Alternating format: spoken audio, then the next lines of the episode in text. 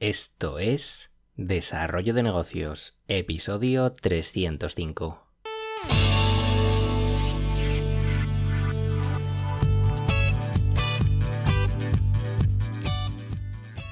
Muy buenos días, ¿qué tal? ¿Cómo estás? Bienvenido, bienvenida de nuevo al podcast Desarrollo de Negocios, el programa donde ya sabes que hablamos de ideas, de casos, de estrategias, de oportunidades, bueno, de todo aquello que puede ayudarte a crear y mejorar tus propios proyectos online. Al otro lado del auricular ya lo sabes, Álvaro Flecha me puedes encontrar en álvaroflecha.com. Y hoy te traigo un tema, bueno, un tema más bien de actualidad, que podemos mezclar también, como no, con, el emprendimiento.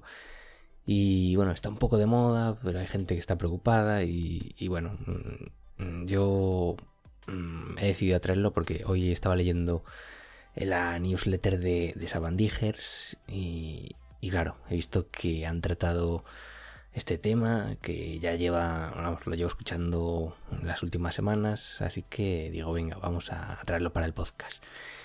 Y no sé si te sonará esto de GPT-3, igual te suena a chino, pero ya te digo que tiene pinta de que va a dar mucho que hablar en los próximos años, tanto para bien como para mal. Es algo así como un modelo de lenguaje basado en inteligencia artificial que es capaz de hacer cosas pues con bastante soltura. Y con cosas, eh, no me refiero a que, te vaya a freír un huevo. Aunque bueno, tiempo al tiempo que quién sabe. Eh, ya te digo que esto está en versión beta, pero eh, vamos al lío. Te muestro algunos ejemplos de lo que es capaz de hacer esta, esta especie de inteligencia artificial.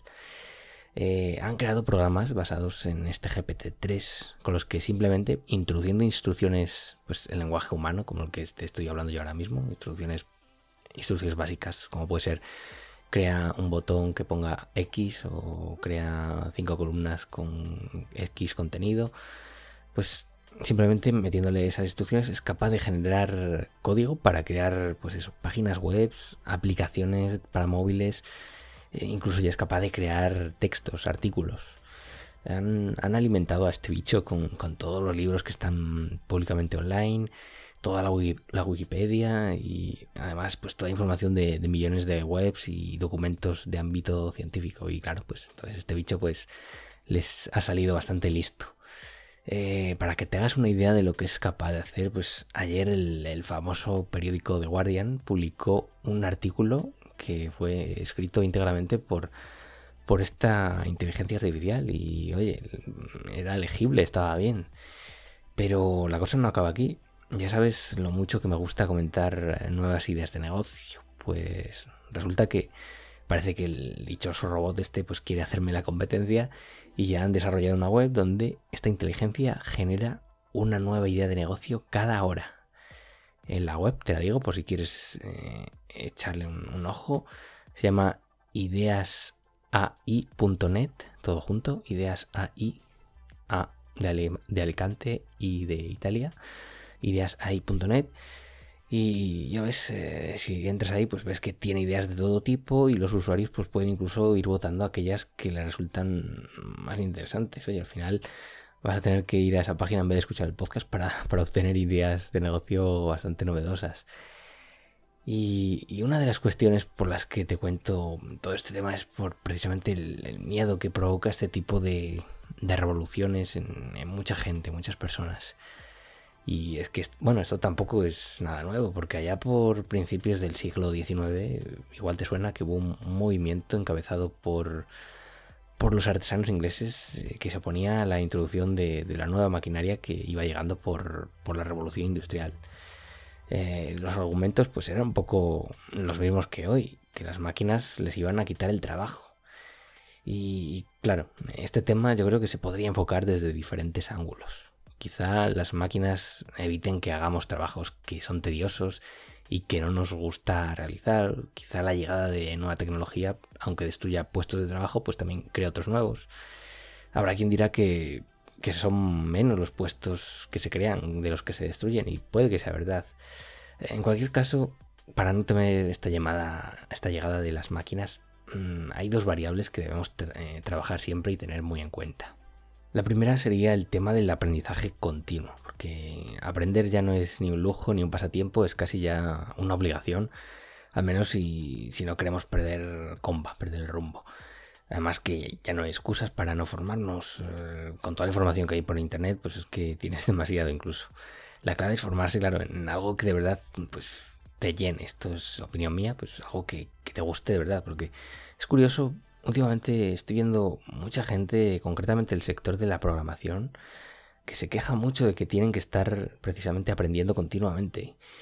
Y curiosamente veo a muchos programadores quemados, quemadísimos con, su profesión y que quieren abandonarla.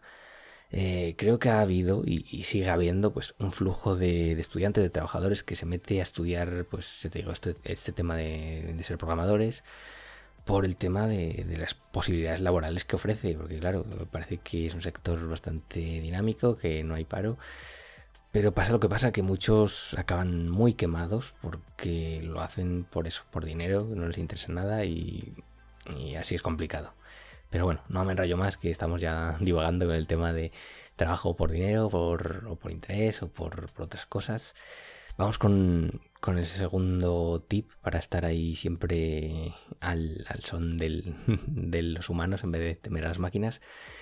Y es precisamente hacer único ese valor. Eh, debemos evitar estar metidos en actividades que, que próximamente pues, puedan ser realizadas por una máquina o incluso ya estén hechas eh, por máquinas más eficientes que tú. Hay, una página incluso que, se atreve a predecir si si tu trabajo va a ser sustituido próximamente por, una máquina, por un robot. Se llama willrobotstakemyjob.com willrobotstakemyjob.com, te lo repito. Y, nada, es curioso porque ahí está en inglés, pero me mm, bueno, buscas tu profesión en inglés y no la sabes, metes ahí y te dice el porcentaje de, probabilidades de que en los próximos años pues mm, las máquinas pues acaban, acaben con, tu puesto de trabajo. Pero bueno, más allá de esto, también pues eso, debemos ser capaces de ofrecer un, valor que vaya más allá de los estándares de lo que esté ofreciendo eh, todo el mundo ya y, toca, toca diferenciarse y aquí importante el, nivel de la humanización, del poder de la marca personal y cosas de las que ya hemos hablado en, otros episodios. Eh, en mi opinión, no debemos ver el tema de las inteligencias artificiales como, como una amenaza, sino como una oportunidad. Que la cuestión es que van a llegar, nos guste o no. Así que por mucho que protestes, pues solo te quedan dos opciones, o quejarte o, aprovecharte, y solo una de ellas va a ser productiva. De momento, pues estas inteligencias pueden crear webs con, un chasquido de dedos, aplicaciones, incluso artículos, como hemos visto, pero no pueden crear esa intencionalidad humana detrás de, toda acción, porque, claro, ahí solo puede haber un humano para decidir, pues, esa web que va a ser, va a ser un e-commerce, que va a vender un determinado producto, o ese artículo que escribe, pues, claro, detrás tiene que haber un humano que decida que, va enfocado a atraer a determinado público a tu web, etc.